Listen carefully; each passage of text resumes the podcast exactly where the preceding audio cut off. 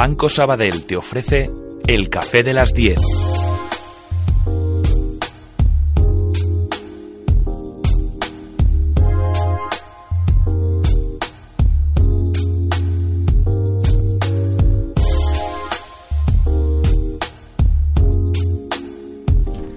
Pues llegamos a ese café de las 10 con unos eh, días que nos quedan todavía para esas elecciones europeas y con muchos temas sobre la mesa, también de materia económica y política, que nos trae como cada día Adriana García. Adriana, buenos días. Buenos días. Día 19 de mayo en el que la Audiencia Nacional celebra su primer juicio contra exdirectivos de cajas de ahorros. Se sientan en el banquillo el exdirector de Caixa Penedés, Richard Pajes Font, y los exdirectivos Manuel Troyano, Santiago José Abella y Juan Caellas. Están acusados de haberse adjudicado unos planes de pensiones millonarios.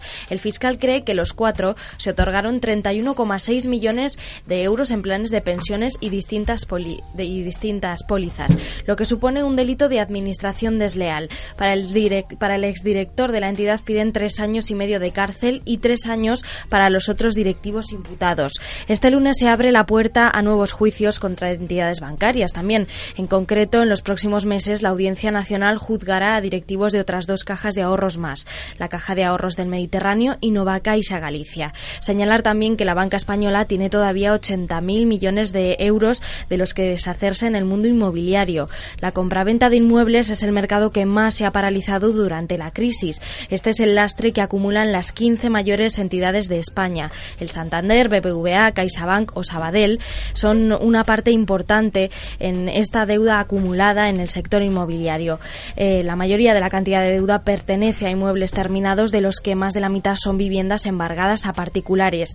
Y hablando de deuda, la deuda del Ayuntamiento de Madrid es seis veces mayor que la de Barcelona. La capital española sigue siendo la ciudad más endeudada en nuestra geografía. Acumula 7.000 millones de euros según el protocolo de déficit excesivo.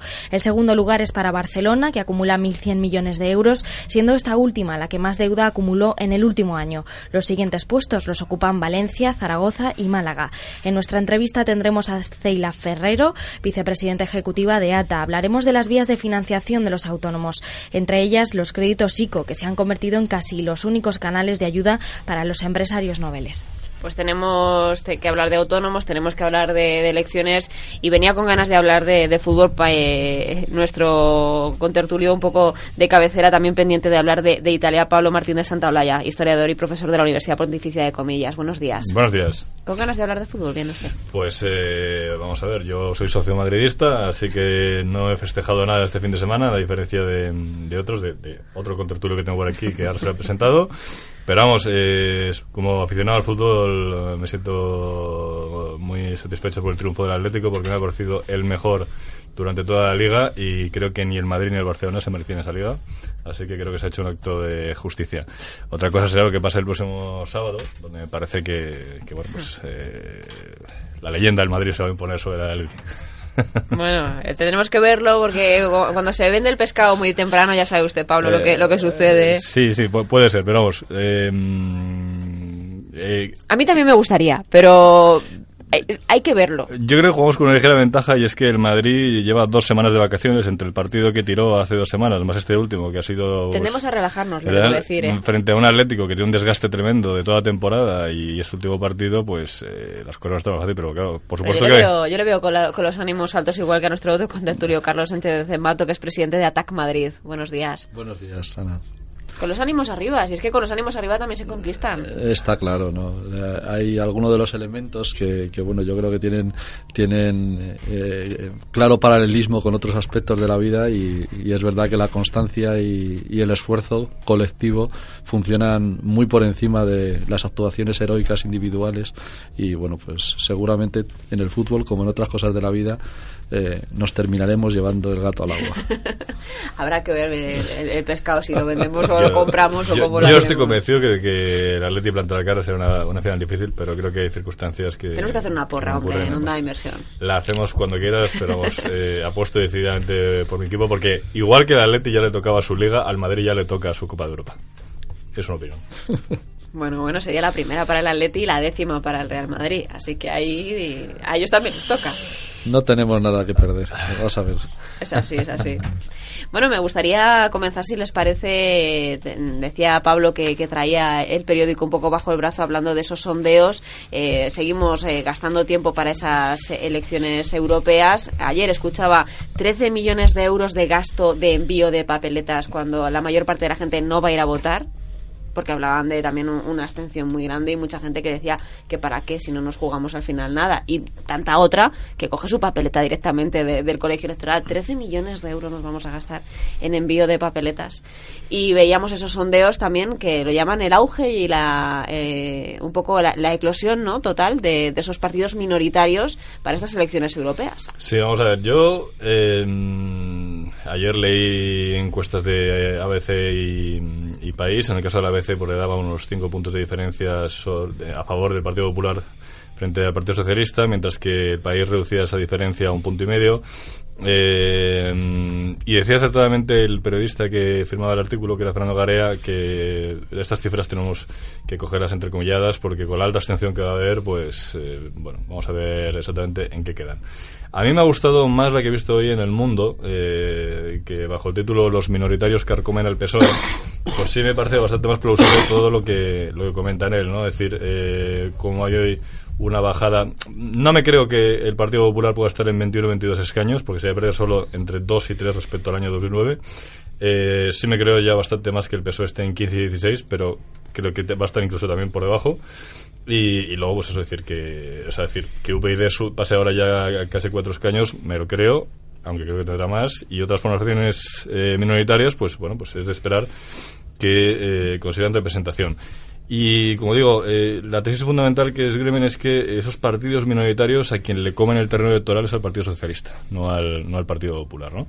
Pero mm, yo quiero recordar que hay una decisión por la derecha del Partido Popular que es Vox, a la que eh, de momento no se le concede ningún escaño en ninguna encuesta y me cuesta creer que no vaya a ser así. ¿eh? Así que, mm, pero bueno, en todo caso, clarísimo esa altísima abstención que va a haber, esa mm, producto de la desafección, y por otra parte, estoy seguro de que va a haber una quiebra del bipartidismo. Hemos estado hablando mucho de, esa abstención, a quién beneficia, a quién no beneficia. En cualquier caso, eh, yo tengo claro que a quien no beneficia es a, los ciudadanos, porque una abstención quiere decir que mandas a quien sea que salga por, por otra por otras vías a, a, representarte porque al final ir van a ir. Quiero decir, esos, esos 54 escaños creo que son que nos jugamos en Europa se tienen que llenar. La política o nos la, o la hacemos los ciudadanos o nos la terminan haciendo. Es la sensación y el, que tengo yo, el grave problema que tenemos en ese momento, eso que ha denominado el compañero de desafección, pues eh, bueno, pues mm, eh, yo creo que es algo más incluso, ¿no? Estamos hablando de que hay un rechazo bastante generalizado y basta con andar por la calle, o sea, eso es eh, creo que más esclarecedor que las encuestas. Las encuestas tienen un grave problema, ¿no? el grave problema no solamente del universo muy muy reducido que, que, cogen todas, incluso las que ha citado Pablo, pues estamos hablando de encuestas de entre 2.000, bueno, las que más 6.000 entrevistas, ¿no? Estamos Estamos hablando de, una, eh, de un universo muy pequeño y luego además de un retoque considerable eh, eh, a la intención directa de voto que manifiesta la persona que contesta. ¿no? Entonces, pues un indicador, como siempre, pues pueden llegar a ser, ¿no? Pero, pero creo que están bastante alejadas de, de una realidad bastante general de cabreo y de indignación. Y lo que sí que es evidente es que lo que no ha habido es ninguna fuerza política, eh, en este caso fundamentalmente a la izquierda. Mm, me resisto a decir a la izquierda del PSOE porque el PSOE no es izquierda, según mi humilde opinión, pero en los planteamientos eh, de, de alternativa nadie ha arrastrado, nadie ha capitalizado, nadie ha conseguido ilusionar a gran parte del electorado que desgraciadamente puede llegar a, abstenerse. Entonces, bueno, pues es un, un, eh, un elemento que en vez de culpabilizar al conjunto de la ciudadanía que no que no interviene de forma activa eh, o a los medios de comunicación más mayoritarios que no contribuyen a, ello con actuaciones pues como la del debate bipartidista en televisión española el otro día, pues habría también que, mirarse el ombligo ¿no? desde las fuerzas de izquierda para, para pensar cómo o de qué manera pueden de verdad lanzar un mensaje ilusionante para construir una Europa diferente e imprescindible para los próximos años. Yo, al respecto, lo que considero es. Eh, mm, sí pienso que estas elecciones son muy importantes, pero no vistas en clave europea. Primero recordando que aunque mm, es cierto que la legislación que se aprueba en Europa cada vez tiene más impacto en España, pero a fin de cuentas el Parlamento Europeo, sus competencias son eh, muy menores en relación a, la Comisión Europea. Y luego, por otra parte, esto, es decir, mm, está claro y se vio en el debate entre Arias Cañete y Valenciano, pues que, eh, bueno, pues estas elecciones aquí se ven en clave interna, porque han pasado dos años y medio de gobierno del Partido Popular y es la primera vez en la que se puede, eh, bueno, pues dar un veredicto sobre cuál ha sido su labor. Y, eh, y sí, yo coincido contigo en que eh, no solo la encuesta del CIS, estas encuestas también están cocinadas eh, y de qué manera. Y, creo que también es algo que la población ya lo sabe. O sea, la población sabe cuando le llama, le está llamando un partido político. Es decir, es una encuesta encargada o por el PP o por el PSOE. Es decir, eh, y entonces eh, creo que estas, estas son las encuestas donde más se va a mentir con diferencia. Es decir, los resultados nos van a sorprender respecto a las encuestas que hemos manejado. Pero sí creo que la que hoy se publica eh, va en el camino de lo que va a pasar. Y es que va a haber, eh, los partidos principales van a perder eh, muchos votos y los minoritarios van a crecer de manera significativa. Y, por último, decir, yo es que el, tema de la quiebra del partidismo me parece un tema en este momento central como manera de poder generar la vida democrática en este país. Es decir, o sea, tenemos unos niveles de corrupción altísimos y tenemos a esos dos partidos principales, PSOE y PSOE, bloqueando la acción de la justicia, como se vio con el reparto de puestos del Consejo General del Poder Judicial, ¿no? Bueno, PP, PSOE, Izquierda Unida, PNV y Conveniencia y Unión, o sea, es decir, son los cinco que han estado en la política eh, los últimos, diríamos, 30, sí, 30, 25 años, porque Izquierda Unida es, es posterior. Entonces, bueno, vamos a ver eh, lo que sucede, eh, pero vamos, estamos a expensas de algo tan sencillo como que el mismo día 25 llueva mucho, porque nos toca todavía algunas lluvias antes de que llegue el verano, y eso haga todavía menor la participación en estas elecciones. ¿no? Y en ese sentido pienso que la baja participación a quien más desfavorece es a los partidos principales porque puede más ser la sensación de enfado eh, de los de los que quieren castigar eh, que el ser fiel a, a tu partido, ¿no? Tenemos el dato de, de, las encuestas un poco como sondeos preliminares a esas elecciones europeas en donde la abstención yo creo que también va, va, a marcar mucho la tónica como, como dice Pablo. Y tenemos ese, ese, ese sector ¿no? al que estamos mirando de forma especial en el día de hoy que es el sector financiero, la banca vuelve a centrar eh, la atención no solamente por ese dato de morosidad que acabamos de conocer por parte del Banco de España. Ha reducido por eh, tercer mes consecutivo esa cifra de morosidad el sector hasta el 13,39%. Y yo me pregunto, ¿es un buen dato? Porque está muy bien que se reduzca la morosidad, es una tónica que estamos viendo en esos resultados que confiesan los grandes de, de la banca en este primer trimestre del año, pero un 13,39% de morosidad sigue siendo alto. Vamos a ver, eh, el dato de recientemente publicado, el de hoy, no lo no conozco el detalle completo de, de, bueno de, la, composición del mismo, pero me permites una corrección. Eh, no es el tercer mes, es el sería el segundo. Digo porque el anterior mm, es fruto simplemente de un cambio estadístico, absolutamente pues eh, eh, eh, muy peculiar, ¿no? Que incluyó más datos de créditos en el denominador. Ellos lo venden como tercer mes, ¿eh? Claro, no, no, evidentemente, claro, lo pueden vender como quieran, pero esto que estoy diciendo yo basta con acudir a los datos del Banco de España y ver que el cambio, además se publicó una nota de prensa en la que se explicaba ese cambio. Lo que pasa es que bueno, pues no es la nota de prensa realizada por el Servicio de Estadística del Banco de España lo que la gente lee al levantarse. Entonces, hmm. pues bueno, pues queda más el tema de la Claro, pues vendría a ser lo mismo. Mira, eh, eh, esa, ese, ese, primer mes de reducción simplemente consistió en que se amplió la base de créditos que se estaban teniendo en cuenta a la hora de la estadística. Se incluyeron los de los establecimientos financieros de crédito. Lógicamente, si incrementas el denominador con idéntica cifra de numerador de créditos dudosos, pues la morosidad disminuye. Eh, siento decir y ser aguafiestas, y lo llevo siendo varios años, ¿no? Cuando decían que el sistema financiero estaba sano, hay algunas personas y algunos grupos, eh, y entre otras la organización a la que pertenezco, que denunciaba que esa pretendida salud del sistema bancario, no solamente el español, el europeo en general, pues no era tal, ¿no? Bueno, pues a día de hoy realmente estamos en una situación eh, simplemente de embalsamiento de mm, eh, intento de control de la cifra de morosidad. Eh, ¿Por qué no está entrando más morosidad al sistema financiero? ¿Porque no se está produciendo? Pues no, sinceramente porque se está utilizando profusamente la táctica de la refinanciación y de la patada hacia adelante, no de la solución del problema. Y eso es una realidad que te la dicen fuera de micrófonos cualquier eh, directivo, alto directivo de entidad bancaria. Evidentemente no lo van a, confesar en público, pero ese, ese tipo de situación, eh, mm, cuando en su momento la denunciábamos, terminó dando la cara en cierta medida y ahora volverá a dar la cara. ¿Y por qué? ¿Por qué estoy comentando esto? Eh, mm, es una táctica buscando qué? Pues simplemente buscando el que las condiciones objetivas mejoren en el futuro y ese tipo de préstamos puedan ser pagados. Sin embargo, eso es imposible. Eso es imposible porque el volumen de créditos entregados en este momento a empresas que están en una situación parecida a, la de los zombies, y así se llaman en, este argot financiero, empresas zombies o incluso familias zombies, no van a poder recuperar su situación y con capacidad de poder eh, cancelar en su totalidad los préstamos que contrajeron en el pasado. Y mm, esa realidad terminará dando la cara otra vez. Se vuelve a intentar ganar tiempo, a intentar pensar que simplemente con buenas noticias se va a solucionar el problema. Desgraciadamente, el sobreendeudamiento del conjunto de la economía española es absolutamente brutal y tendrá que haber quitas, reducciones de la deuda, como ha ocurrido en otros momentos históricos en los que esto ha pasado. Se queda Pablo eh, sin palabras. bueno. Eh, yo tengo por costumbre, eh, cuando, primero, de un tema conozco poco y segundo, veo a alguien a mi alrededor que conoce mucho mejor el tema, decir que no tengo nada que añadir, sinceramente.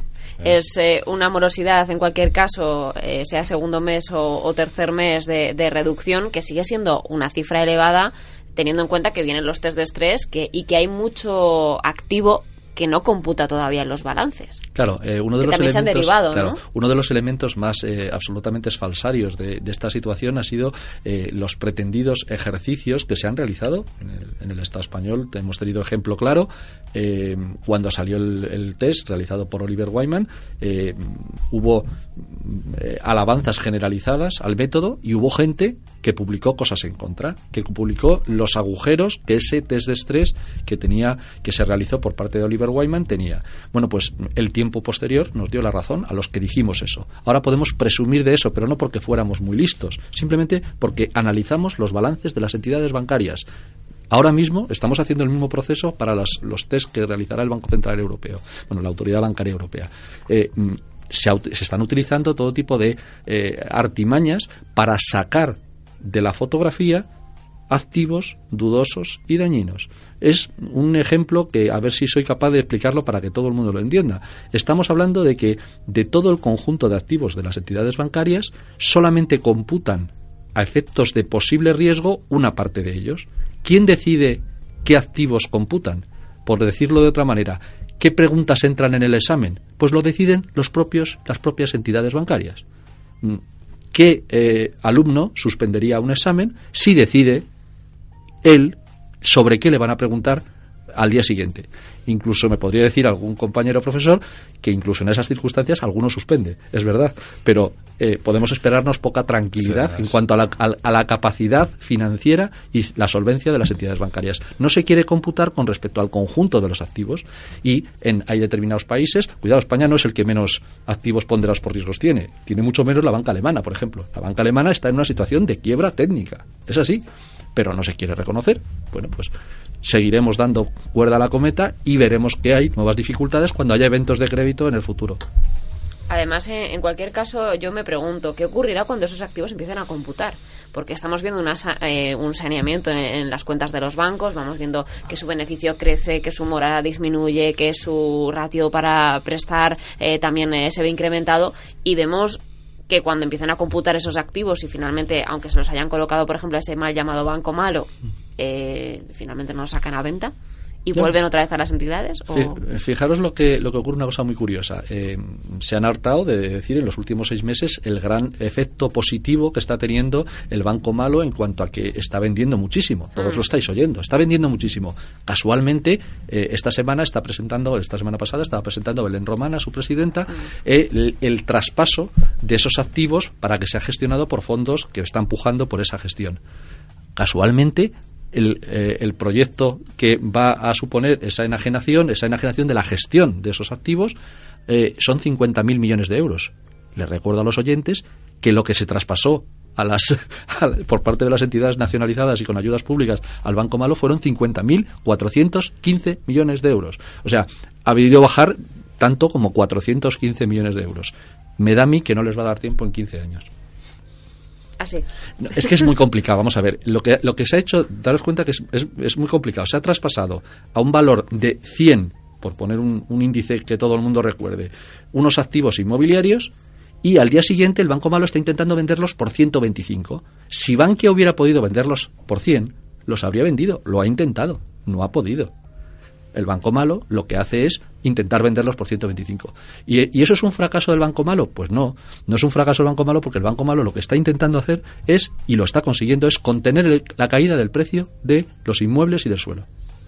¿Y por qué lo está haciendo? ¿Porque está sirviendo a los intereses del conjunto de la población? Pues no, porque está sirviendo a los intereses de los accionistas del banco malo, que son, por un lado, el FROB, que no somos desgraciadamente todos nosotros, aunque debiéramos serlo, porque somos accionistas, y por otro lado, Banco Santander, Sabadell, Popular, todos los demás entidades financieras, menos el Bilbao, que no quiso participar, y esta, estas entidades les interesa muchísimo que todo ese ladrillo que siguen teniendo en sus balances, que no son 80.000 millones como publica Cinco Días, es muchísimo más, porque ladrillo en sus balances no son solo los activos adjudicados, sino son también los créditos con garantía del ladrillo que tienen dados y que es como si tuvieran el inmueble, porque son créditos que ahora mismo valen más que la garantía que, las está, que los está soportando. Y esa situación no se ha modificado, no ha cambiado. ¿Y por qué no ha cambiado? Porque las condiciones generales del país no permiten que alguien ve que las familias ahora mismo puedan endeudarse para comprar vivienda cuando se ha hecho una reforma laboral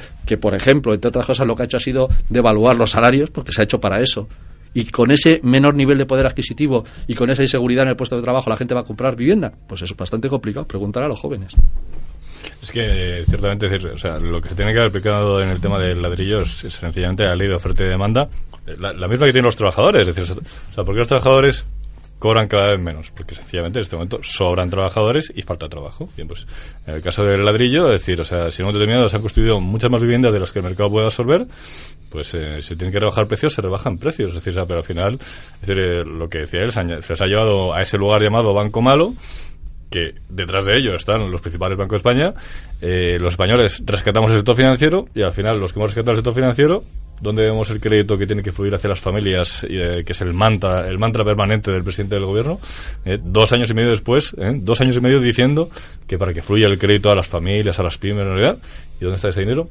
Pues no en nuestros bolsillos. Pero es que además hay otro, hay otro tema, Pablo, y es que realmente eso estableció dos formas de medir el riesgo mm, y la salud del sistema bancario, porque el mismo inmueble, en la misma escalera, que mm, Bankia o Cataluña Caixa traspasó al Banco Malo, se valoró de una determinada manera. En la misma escalera, el inmueble que tiene el BBVA o el Santander adjudicado, no le dejan, o sea, les permiten valorarlo más alto.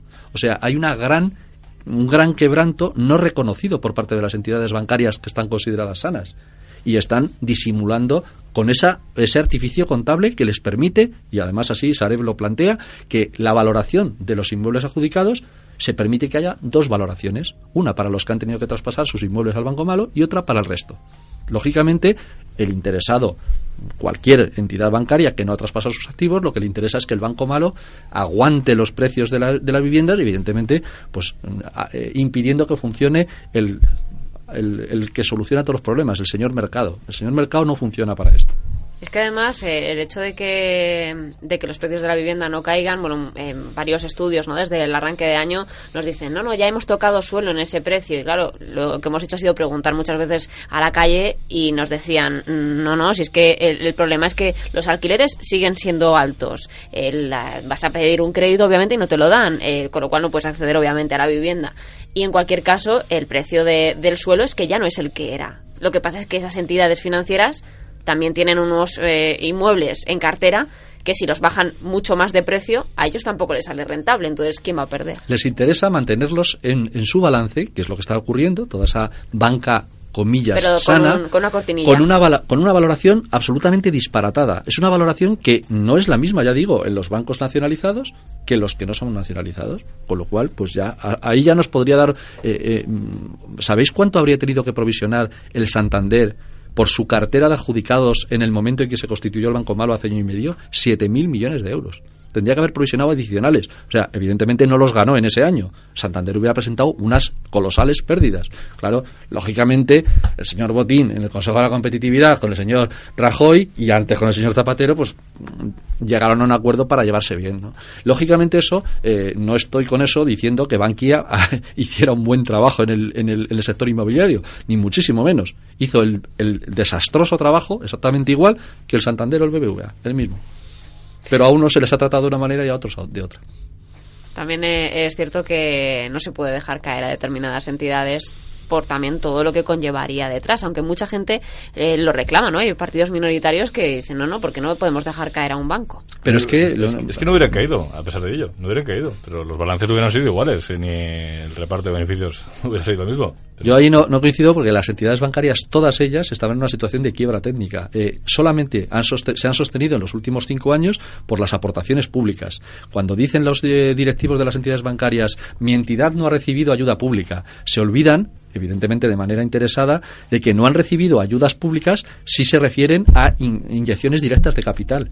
Pero yo le pregunto a la gente, ¿es que los créditos del Banco Central Europeo concedidos en condiciones concesionales. O sea, usted y yo no podemos, ningún autónomo puede ir a, solicitar con la garantía de su negocio o de sus activos, o ninguna familia puede ir con, su, la garantía de su casa a decir, oiga, Banco Central Europeo, que me han echado de mi trabajo, deme usted la forma de poder pagar mi, cuota hipotecaria el año que viene o el mes que viene. Eso no lo puede hacer nadie. Las entidades bancarias sí.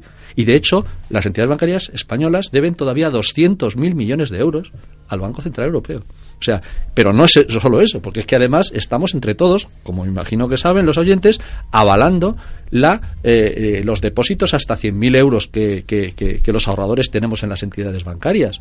Y el Fondo de Garantía de Depósitos, que es una entidad pública, no es dinero de los bancos, no es solo dinero de los bancos, el Fondo de Garantía de Depósitos está en situación de quiebra patrimonial. O sea, tiene menos 3.000 millones de euros de fondos propios y con eso está avalando 795.000 millones de euros de depósitos de hasta 100.000 euros. Esa situación de quiebra técnica le permite al señor Botín o al señor González o, al señor Fainé financiarse pagando una verdadera cantidad ridícula por los depósitos en vez de pagando lo que debiera pagar ante esa situación de, de alarma general que generaría el conocer el balance del Fondo de Garantía de Depósitos. Hay mucha gente que, reclama también eh, esa responsabilidad ¿no? por eh, dirigentes y, cabezas de entidades financieras, como es el caso de las cajas de ahorros. ¿Cuántas cajas de ahorros eh, se han visto también tocadas durante la crisis? Y tenemos esa audiencia nacional que va a celebrar a partir de hoy su primer juicio contra exdirectivos de cajas de ahorro. No sé tampoco cómo lo, ven, lo ven ustedes. tú has comentado una, bueno, una posible... Responsabilidad por parte de determinados dirigentes, pero yo sigo preguntándome por el papel del Banco de España en todo esto. Es decir, el señor Franz Ordóñez eh, se va a ir de rositas en todo este asunto, pregunto.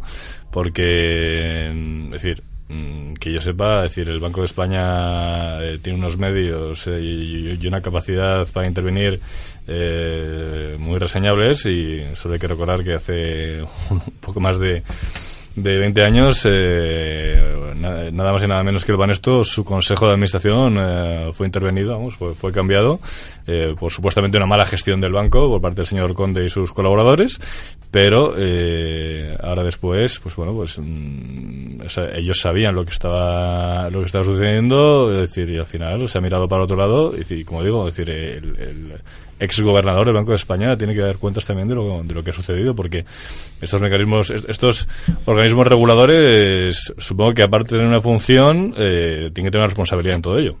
Evidentemente coincido completamente en que la actuación del anterior gobernador fue perniciosa, como lo es, aprovecho ahora que está bien, bien, bien considerado, como lo es la actuación del actual gobernador del Banco de España. Exactamente igual. Y el anterior a Fernández Ordóñez. O sea, desgraciadamente, la actuación del Banco de España como supervisor, incluso en la época en la que presumía de hacer, de ejercer un férreo control sobre las actividades de los bancos, pues las, eh, los movimientos sociales alternativos llevamos años diciendo que ese tipo de actuación pues tenía eh, ese doble rasero que se ha visto muy claro cuando eh, se ha producido el relevo en la Asociación Española de la Banca.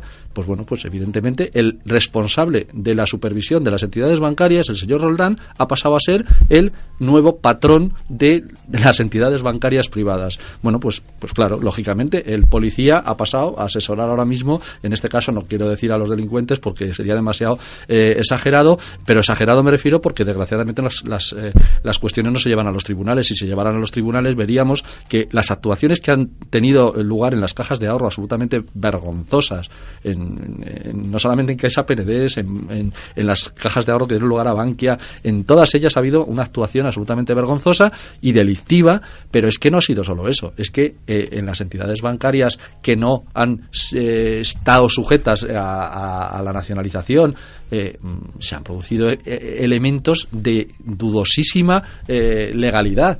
O sea, se han aprobado planes de pensiones absolutamente millonarios, pues por ejemplo para el señor que está dirigiendo ahora mismo Bankia, el señor Goyri Golzarri, se fue con 53 millones de euros del BBVA. Y, alguien dirá, bueno, oye, será porque los accionistas del BBVA se lo pagaron.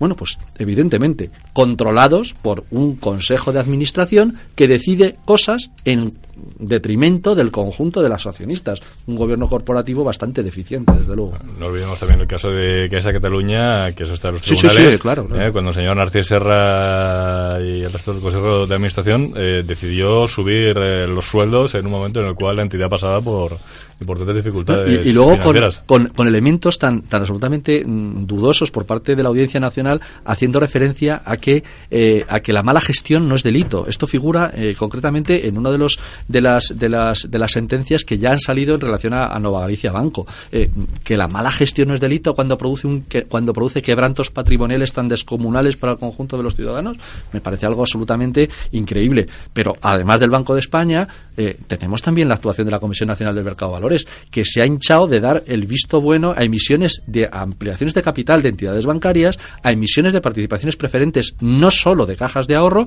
y que, claro, los, las entidades bancarias eh, tipo Santander, pues ha recuperado esas, o Caixa, han recuperado esas, participaciones preferentes con menos quebranto para sus, para sus tenedores.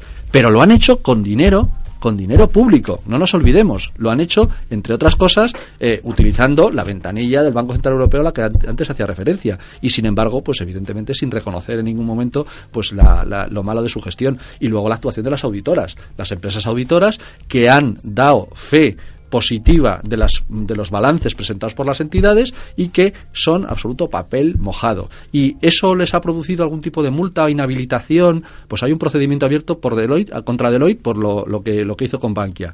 Punto. Deloitte ha sido contratado incluso por el Fondo de Garantía de Depósitos para hacer su auditoría. O sea, estamos hablando de cosas aberrantes.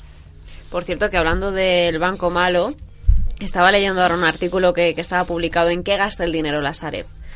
Hablaban, eh, lo has, leído, ¿no, Carlos? Tremendo. Eh, los cargadores de iPad, 1.300 euros. El seguimiento diario de la prensa online. El menú, el menú, lo, mejor es el menú. 13.800. Oliver Wayman, 3.500.000. Alquiler de la sala, 5.500 euros. El sueldo de Belén Romana no está nada mal. Eh, no sé si. Es, ah, el catering mensual para el consejo, ¿no? Sí, 8.000, ¿no? 8.000 euros. y el vending y productos de cocina 10.000 euros. Lo, peor es que el planteamiento de, fijaros, se plantea una situación en la que tiene que existir o se tiene que construir un banco malo para gestionar esta situación. Yo como ciudadano podría estar a favor y puedo estar a favor de, esa gestión. Asúmelo, tienes empresas públicas con personal capacitadísimo. Por ejemplo, dentro del Ministerio de Fomento está, eh, está SEPE, la Sociedad Española de, Participa de Fomento del Suelo.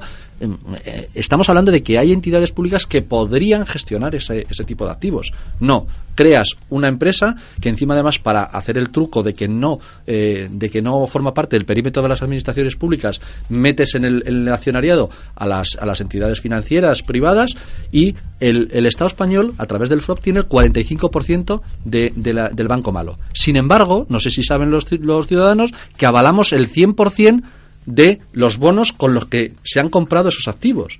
O sea, tenemos el 45% del poder y el 100% de los riesgos. Que me lo expliquen. Estamos hablando de que se ha hecho para solucionar un problema de apalancamiento, se ha constituido una sociedad con muy poquito capital y muchísima deuda. Y toda la deuda la avalamos entre todos. O sea, para solucionar el apalancamiento nos apalancamos más. Y con el aval de todos los españoles. Claro, el señor de Guindos dice que el aval es un riesgo incierto y en el futuro, que lo normal es que eso no nos suponga ningún quebranto. Que le digan a las familias que han avalado y han perdido su casa por avalar a familiares o amigos que lo del aval es un riesgo incierto y en el futuro. Desde luego, para quien no es riesgo es para el señor de Guindos. Para los demás sí. Una- una- unas cifras en cualquier caso que, nos dejan un poco hipláticos. Y que me queda también comentar antes de, pasar con nuestra entrevista el tema de la, deuda que mantienen algunas comunidades autónomas. En, en pleno debate un poco eh, soberanista también en ciernes y, y con los ánimos un poco caldeados tenemos eh, sobre la mesa que esa deuda del Ayuntamiento de Madrid es seis veces mayor que la de Barcelona.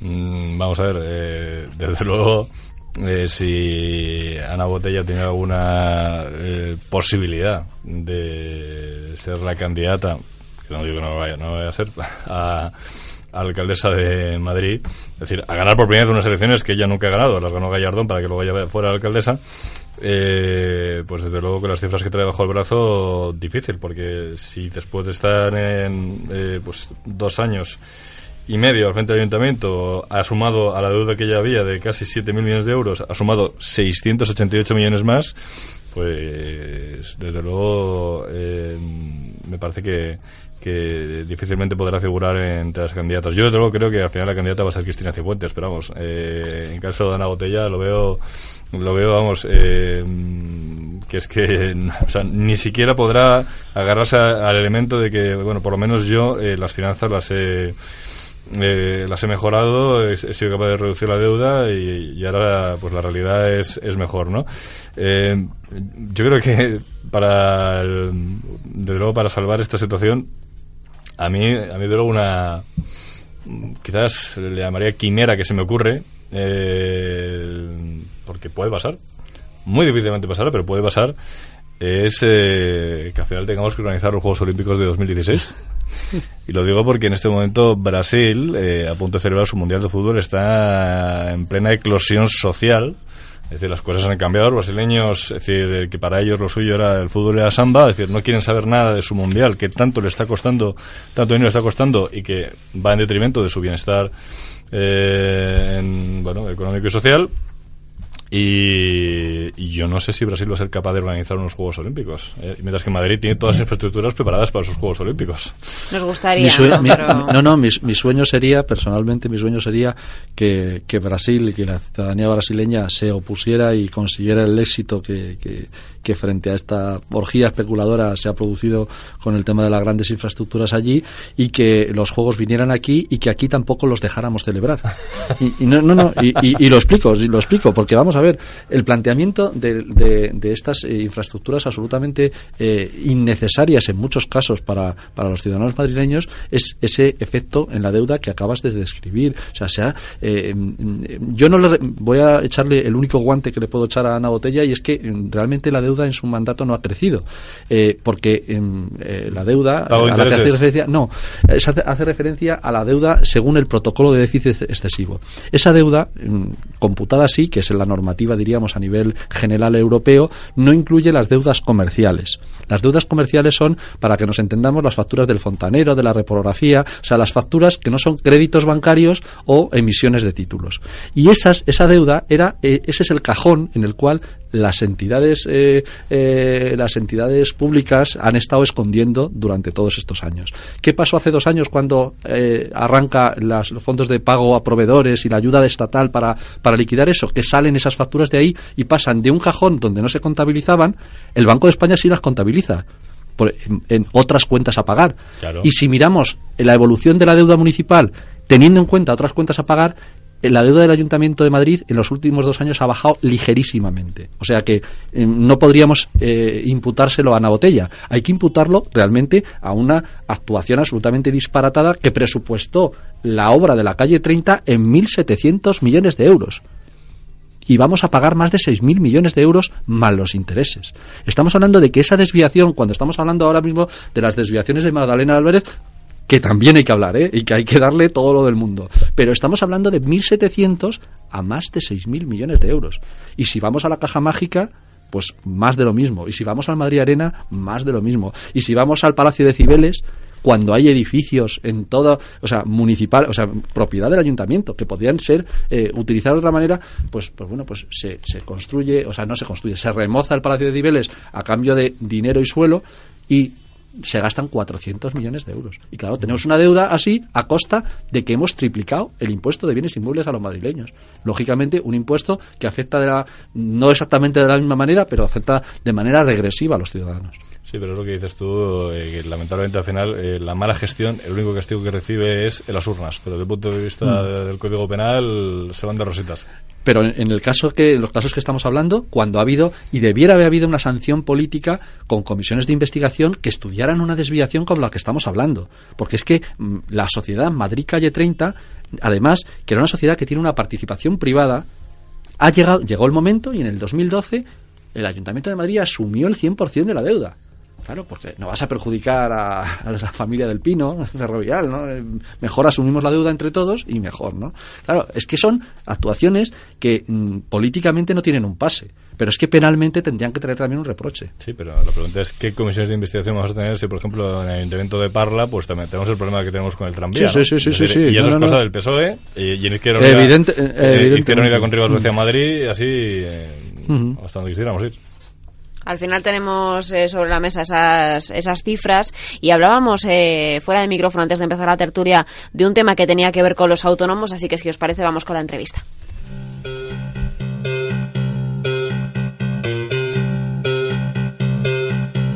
La entrevista.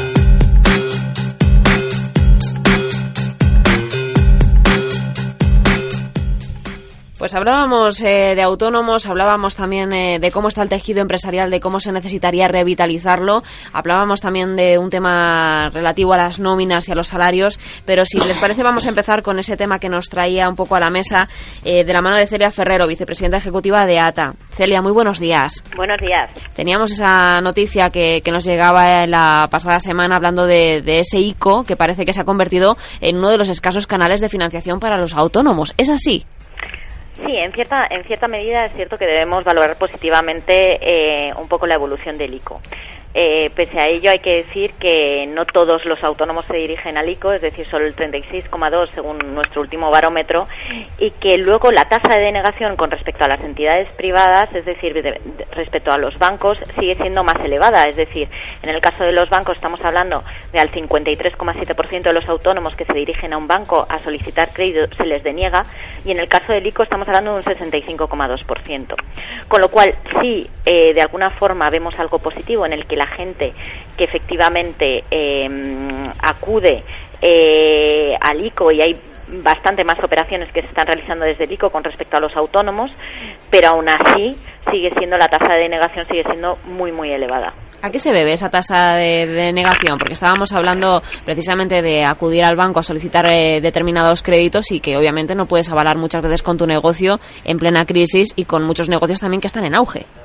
Yo creo que ahí el cuello de botella, y lo, hemos estado diciendo con respecto al crédito, eh, sigue siendo eh, la necesidad real de los autónomos. Es decir, estamos hablando de que aproximadamente el 80% de los autónomos no necesita créditos superiores a 30.000 euros. Y claro, al final eh, el ICO simplemente es un intermediador y las entidades bancarias, el sistema de garantías que ponen para no tener que asumir bastante riesgo, pues efectivamente pues ahí no es tan rentable el, el, que sean esas pequeñas cuantías. Es mucho más rentable para un banco al final eh, un crédito de 300.000 euros que 10 operaciones de 30.000, ¿no? Porque aparte de lo que son los costes de gestión, de estudio, etcétera, eh, pues estamos hablando de, un riesgo demasiado diversificado para el banco y que tiene que asumir, ¿no? Entonces habría que ver qué fórmula se le puede dar para que el banco de alguna forma no sienta esa amenaza con respecto al tema de, de la morosidad que pueda tener con respecto a sus créditos y el riesgo que pueda asumir, ¿no? Y yo creo que ahí está un poco el cuello de botella. Eh, en España sigue sin haber alternativas a esa microfinanciación y a esa necesidad real del tejido, del 80% del tejido empresarial, que es pequeñas cuantías eh, en pequeñas cuantías en, en, para circulante, esencialmente, ¿no? Para poder hacer frente a esas tensiones de caja que los autónomos tienen, pues de, en más en una situación como la actual en que hay muchísima incertidumbre sobre los ingresos, ¿no? Celia, ¿cómo ve usted el tema de la concesión también de esos créditos por parte de, del ICO? Lo digo porque muchas veces también se achaca desde la propia ciudadanía o cuando hemos salido a la calle también a, a hacer algún tipo de consulta o de sondeo, nos comentan que, que la sensación palpable que tienen es que es muy lenta la administración y la burocracia que tenemos en nuestro país también para solicitar eh, crédito, incluso siendo empresas solventes. Sí, eso es eh, un poco a consecuencia de esta crisis. Yo creo que las, el sistema de garantías eh, se ha eh, se ha reforzado, ¿no? Y entonces al, al, final tienes que ir prácticamente con tu partida de bautismo, ¿no? Para solicitar un crédito y, lleva muchísimo tiempo y no responde a esa necesidad inmediata que muchas veces se tiene. Esto viene esencialmente de que uno de los grandes problemas de crédito es que al final lo que se ha hecho es amortizar esas pólizas de crédito que eran tan esenciales para los para los autónomos desde el punto de vista de sus negocios, de tener ahí un colchón de unos 15.000, 20.000 euros o incluso 30.000 euros durante un año para poder hacer frente a esas tensiones de liquidez. Y eso es lo que realmente ha desaparecido y lo que realmente supone un problema de crédito en este país para los autónomos. ¿no? Sí, que eh, mira, eh, yo quería preguntarte por el, el precio de, esos créditos y si no te parece absolutamente exagerado el que en el momento actual, por ejemplo, a tipo variable, para operaciones a cinco años, los créditos ICO estén en torno al 5%, eh, que puede parecer eh, reducido, mm, a no ser que lo comparemos con el tipo oficial del dinero, que es el 0,25, y con los índices de inflación cercanos a cero. O sea, estamos hablando de un coste absolutamente disparatado. Sí, efectivamente. Yo creo que ese es uno de los problemas, ¿no? Al final, lo que estamos viendo es que de alguna forma lo que lo que hace es que se aumenta el precio sobre el riesgo estimado que tiene que tiene el banco, ¿no? Y en este caso el ICO. Y yo creo que ese es un problema. Al final vemos muchas veces que en esas operaciones termina dando el crédito a la propia entidad bancaria porque lo da una, a, un, a un interés muchísimo más bajo que el propio ICO. Y yo creo que eso es una de las principales quejas. Pero hasta que de alguna forma no solucionemos eh, no solucionemos ese tema de, de priorizar en el sistema de garantías, eh, vamos a decir, más la viabilidad del proyecto que la propia solvencia, tal y como está definida ahora mismo en el sistema bancario español, pues vamos a seguir teniendo los mismos problemas. Yo una pequeña matización. Eh, eh, creo que también influye en el, en el, planteamiento que estás comentando el hecho de que las entidades financieras no puedan cobrar determinadas comisiones en estos préstamos y eso y eso les hace desviar eh, y de forma interesada la operación a su eh, diríamos a, a, su oferta de crédito en concreto. Si ven un proyecto eh, solvente que les merece interés, prefieren darlo con cargo a sus propios fondos en muchos casos porque pueden cobrar determinadas comisiones pues, para empezar apertura o Mm. cancelación que de la otra manera no pueden cobrar ¿no? Y, y luego además hay otro elemento eh, que desgraciadamente es muy muy muy triste ¿no? y es que en esta en esta situación eh, el ICO en los casos en los que sí que se llegan a formalizar operaciones pues pone pone pone la cama pero el beneficio evidentemente se queda en la en la comisión de intermediación que se queda en las entidades bancarias es extremadamente triste que existiendo banca pública en el momento actual porque ha sido nacionalizada parte del sistema por, parte del, del FROB, pues eh, estas operaciones las tengan que dar a través de las ventanillas de las, de las entidades financieras privadas. Yo estoy totalmente de acuerdo en eso. Al final lo que vemos es que eh, como efectivamente no es por operación, es decir, que la propia la propia entidad bancaria eh, no encuentra eh, un beneficio, vamos a decir, estamos hablando de entidades privadas, no encuentra un beneficio real en ese tipo de, de, operaciones que considera de riesgo, pues lo traslada al ICO, ¿no? Entonces, mientras no haya de alguna forma un sistema en el que se, se incentive a los bancos para, para, para asumir ese tipo de créditos, ¿no? No solo lo solvente, porque al final lo que estamos viendo es que las entidades financieras lo que hacen es quedarse efectivamente con la demanda de crédito solvente, pero solvente en función de unos criterios que yo creo que también habría que revisar, ¿no? Y ese es uno de los grandes problemas del sistema. Por eso, o bien solucionamos eso, o bien hay cierta imposición con respecto a la banca nacionalizada, que debería estar cumpliendo esa función, vamos a decir, más social, ¿no? De hacer circular este tipo de crédito en un tejido productivo que al final es, es mayoritario en nuestro tejido empresarial, o, o seguiremos igual. Es decir, ahora mismo eh, el hecho de que, de que el crédito está fluyendo es algo que se queda meramente en los titulares. Está fluyendo hacia cierto tipo de cliente, ¿no? hacia la demanda de crédito que ellos definen como solvente, pero no a la demanda de crédito viable. También eh, me gustaría preguntarle, Celia, eh, un poco qué, sería lo que ustedes demandan un poco desde ATA, como un poco para, para favorecer ese tejido empresarial tan dañado durante la crisis y que vemos constantemente que se van impulsando medidas por parte del Ejecutivo, las hemos comentado también en esta mesa de café de las 10 en un especial que hicimos sobre tema de autónomos y que parece que que tampoco terminan de, satisfacer a, los colectivos, porque eh, esa contratación que, hablábamos con una tarifa reducida, eh, pero que también conlleva mantener a ese trabajador durante menos tres años para negocios que estén eh, iniciándose, pues también se queda un poco ahí, ahí coja. No sé, ¿qué, sería necesario a su juicio para, para que ese tejido empresarial comience realmente a reactivarse y comience otra vez a crecer nuestra economía y a crear empleo?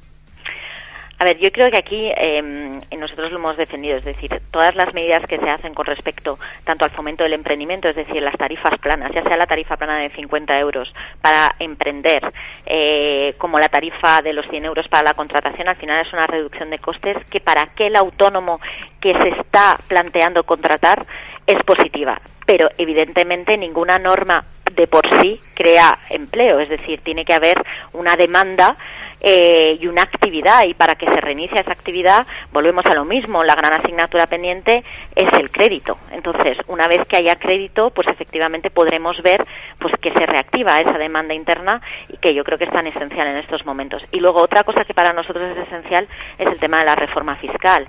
Estamos viendo que efectivamente tenemos una recuperación vamos a decir así macroeconómica es decir vemos que hay indicios de que efectivamente nuestra economía va muchísimo mejor pero al mismo tiempo no hay esa percepción en la calle y no hay esa percepción por parte de los autónomos en su gran mayoría, ¿no?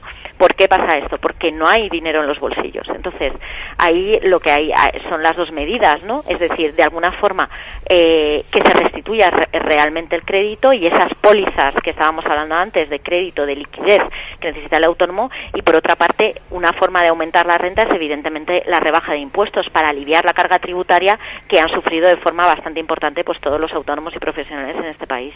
Al final lo que vemos es eh, que faltan quizá alternativas a esa microfinanciación, eh, esa reforma fiscal que termine de concretarse, aunque pensamos que hasta después de esas elecciones europeas no empezaremos a ver eh, determinados pasos en este sentido. Y Celia Ferrero, muchísimas gracias por atender esta llamada para, para explicarnos qué hay detrás de, esa noticia de, que el ICO se ha convertido en uno de los escasos canales de financiación para los autónomos, aunque me quedo también con esa tasa de, denegación finalmente que, que me parece muy elevada. Es muy elevada.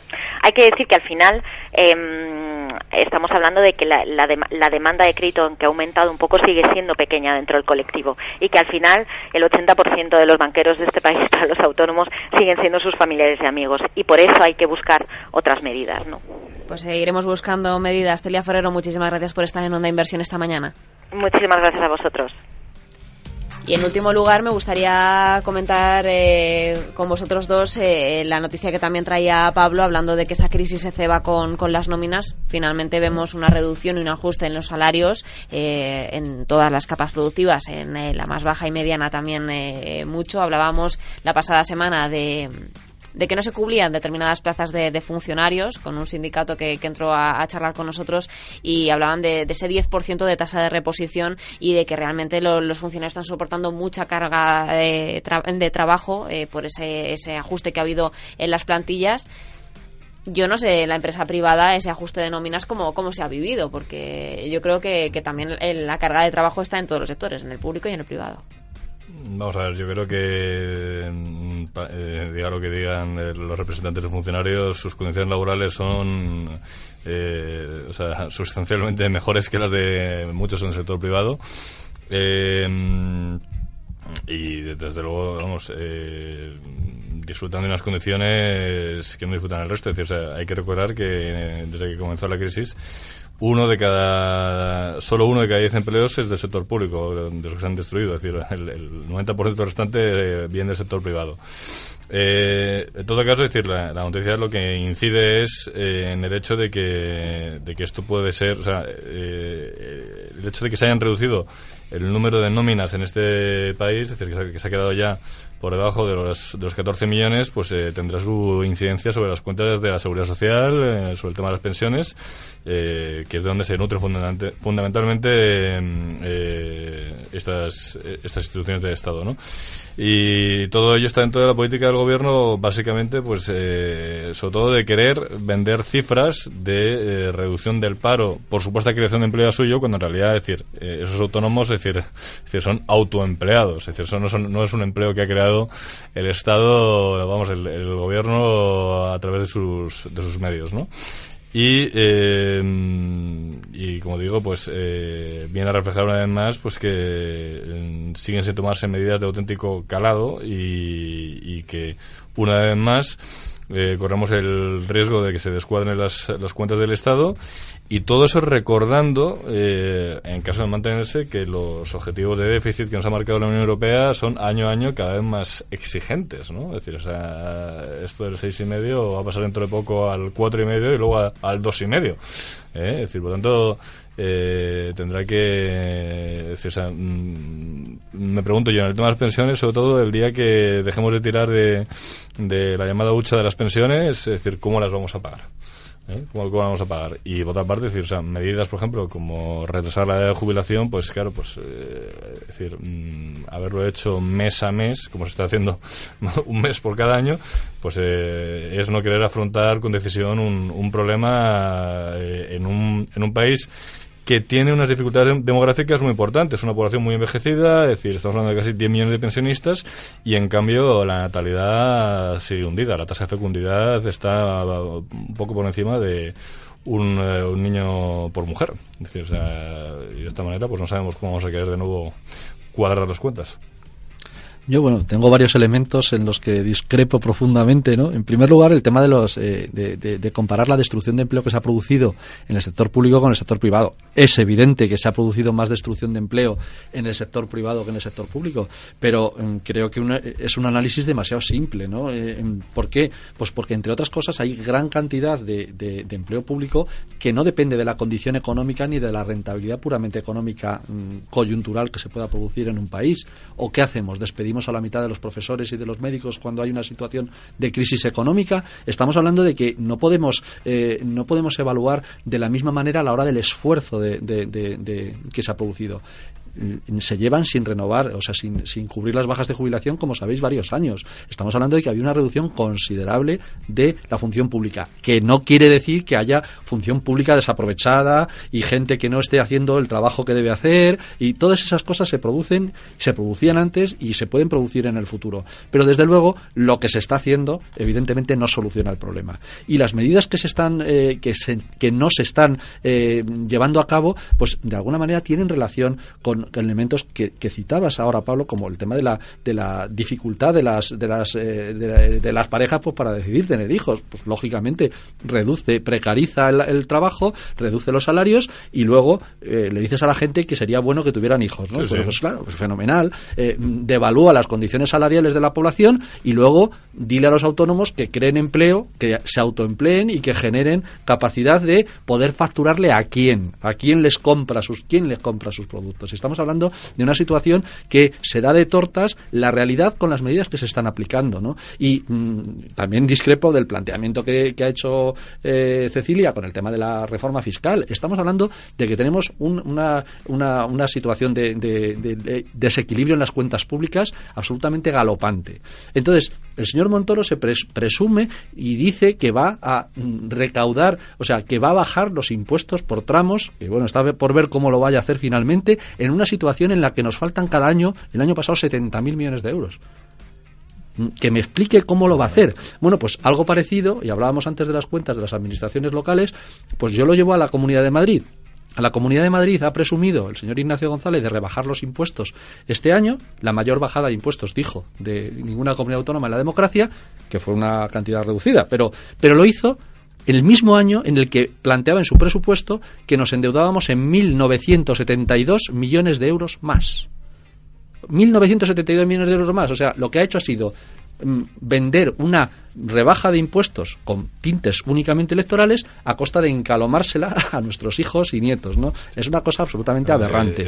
la, la, reforma fiscal, la reforma fiscal, para empezar, tendría que tener en cuenta la enorme bolsa de fraude y algo mucho peor todavía, bueno, casi no digo peor, es del mismo cariz, que es la ilusión fiscal. La ilusión fiscal que es que supone que los, los grupos consolidados en este país les mm, están pagando una media con respecto a la base imponible, o sea, a los beneficios que tienen, del 4,8% según la memoria de la agencia tributaria. El 4,8%. Mi nómina, sin necesidad de desvelarla, os puedo asegurar que pago bastante más en lo que me retienen todos los meses. Mirar cada uno vuestras nóminas, los que tengan la fortuna de tenerlas, y que miren a ver si están pagando lo mismo que estos grandes grupos consolidados.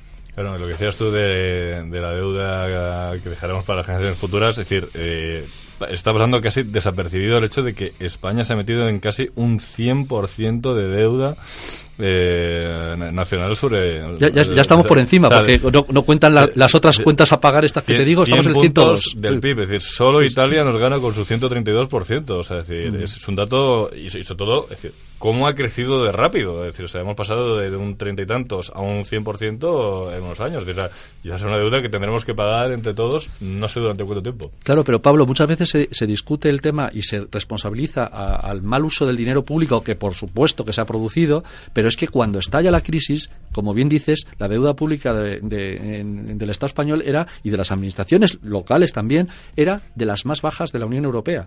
Y estamos hablando de que se ha producido, pues eso, se ha pasado de 400.000 millones de euros a casi, a más de un billón ya en el momento actual, y, y se ha producido cuando realmente la responsabilidad en el momento del estallido de la crisis fue de la deuda privada, que la deuda privada se había multiplicado por tres. Y de eso no se habla. Solamente se habla de que hay que reducir eh, las plantillas municipales. Oye, que habrá que gestionarlas de manera adecuada, por supuesto, y que si un servicio no requiere de 10 personas y requiere de 5, por supuesto, hay que ser cuidadosísimo con el uso del dinero público, pero se ha apuntado a donde realmente no está el problema. Y el problema ha sido una crisis de sobreendeudamiento por incapacidad de crecimiento sano. El crecimiento en nuestro país era basado en la deuda. Y, y si fuera solo en nuestro país, no sería el problema. El crecimiento a nivel global en el mundo desarrollado ha sido basado en una bola de deuda que evidentemente pues llega el momento de hacer frente a ella. No, es decir, eh, de maneras, esto, más allá de lo que vamos a hacer en el sector privado, es decir, lo que eh, lamentablemente en este momento tanto Rajoy como Rubalcaba están completamente de acuerdo es en no reducir el gasto público y el gasto público hay que reducirlo muy sustancialmente. ¿Eh? ¿De, dónde, Pablo, de dónde sacarías los 70.000 millones de euros? Eh, porque imaginaros, una de las cosas, una de las cosas que se podría producir es decir, bueno, la partida fundamental, como casi todo el mundo sabe, una cuarta parte va en pensiones, ¿vale? Le rebajamos la mitad a las pensiones, con eso sacaríamos el, agujero fiscal que no, no, no, ya estoy, estoy exagerando muchísimo, ya lo, ya lo sé, pero lo que digo es que eh, si nosotros lo que hacemos es optar por esas, esa vía que queda muy populista y queda muy bien, y con la que yo estoy profundamente de acuerdo, fuera coches oficiales, reducir de gastos superfluos. ¿Sabéis cuánto sacamos por ahí? Incluso siendo muy, muy, muy, muy, pero muy, muy exigentes en eso, no sacan más de 5.000 millones de euros. Nos faltan otros 55.000 los otros 55.000, pues tienes que tocar pensiones de manera sensible y eso va directamente a que esos pensionistas, lógicamente, pues luego van a consumir menos a esos autónomos que entrevistamos luego y autónomos y no autónomos, me refiero. Evidentemente eso produce un efecto recesivo que se da de tortas. Además, esos, eh, esos, esos, esos pensionistas pues ahorrarán menos y dejarán menos dinero en las entidades bancarias y por lo tanto esas entidades bancarias estarán en peor situación. Estamos hablando de que se están adoptando medicinas equivocadas y la reducción del gasto público es otra medida equivocada. Y no digo que solo se salga dándole la maquinita de gasto público, ni muchísimo menos, pero estamos hablando de que hay que ir al fondo de la, de la, de la cuestión solo con una reducción de gasto público, ya veremos lo que vamos a tener. Lo que plantea en el cuadro macroeconómico el gobierno que ha enviado a Bruselas es reducción de gasto público. La gente no se ha enterado muy bien, pero lo que está diciendo ahí es que vamos a tener menos gasto en educación y sanidad, dos, casi dos puntos, o sea, 20.000 millones de euros de recorte en educación y sanidad en los tres próximos años. Ya veremos cómo se pone la gente cuando las clases... Yo me eduqué en la enseñanza pública y éramos 45 por clase, ¿no? Entonces, no, me parece que sea esa... Pues, pues, pues, cosas puede haber peores. Ahora, cuando las listas de espera se multipliquen, pues a lo mejor la gente se, se empieza a preocupar. Pero te puedo decir yo que conozco bien el sector de la mm. enseñanza, que en este momento, en el caso de la enseñanza pública, tanto en secundaria, vamos, infantil y primaria, secundaria y bachillerato, es decir, hay una sobreoferta muy importante, eh, es decir, entre los colegios públicos y los colegios privados concertados. Es decir, o sea, en este momento, decir, es decir, mm, cuando en su momento se aprobaron los conciertos educativos, que fue a mediados de los 80, eh, como manera de garantizar que el Estado cubriera la, eh, oferta educativa, pues eh, claro, había una realidad demográfica muy diferente, que era una tasa de fecundidad que estaba en torno a tres niños por mujer. Ahora estamos, como he dicho, un poco por encima de uno, es decir, entonces sobra oferta educativa y por lo tanto, es decir, hay que hacer una reordenación completa de ese sector. Pero Pablo, es que lo que queremos, lo que estábamos diciendo es que necesitamos más población, porque si tenemos un problema, si no tenemos un problema de narices, entonces, si no, si no proveemos de educación, de sanidad, pues claro. Pero, tú mismo lo has dicho, vaya circunstancias tenemos para poder eh, incrementar la población de este país. Vaya circunstancias. Y ojo, quiero recordar como último dato, porque además se nos está yendo el tiempo, eh, que solo el año pasado, en 2013, se fueron eh, 400.000 españoles de este país. Y ya sabemos que la población que emigra, por lo general, es población en edad de reproducirse. ¿eh? Es decir, o sea, ¿Cuántos más se van a ir? Y, población y población que hemos contribuido entre todos a su, a su formación, como bien sabemos, y estamos hablando de que es la peor política que se puede hacer, y es gastar dinero en público en la formación para que luego pues esas personas pues contribuyan al desarrollo de otras áreas geográficas. Pablo y, Carlos, creo que, el debate da, para mucho porque hay muchos temas eh, sobre la mesa y muchas inquietudes. Así que nada, el, eh, cuando queráis podéis volver a esta mesa a seguir debatiendo y de momento enfrentamos esa recta final de las elecciones europeas y ese sector financiero y esa banca que está lastrando a las bolsas en, este, en estos momentos. Así que seguiremos pendientes de ello. Muchas gracias por venir esta mañana a una inversión. Muchas gracias a vosotros. A vosotros.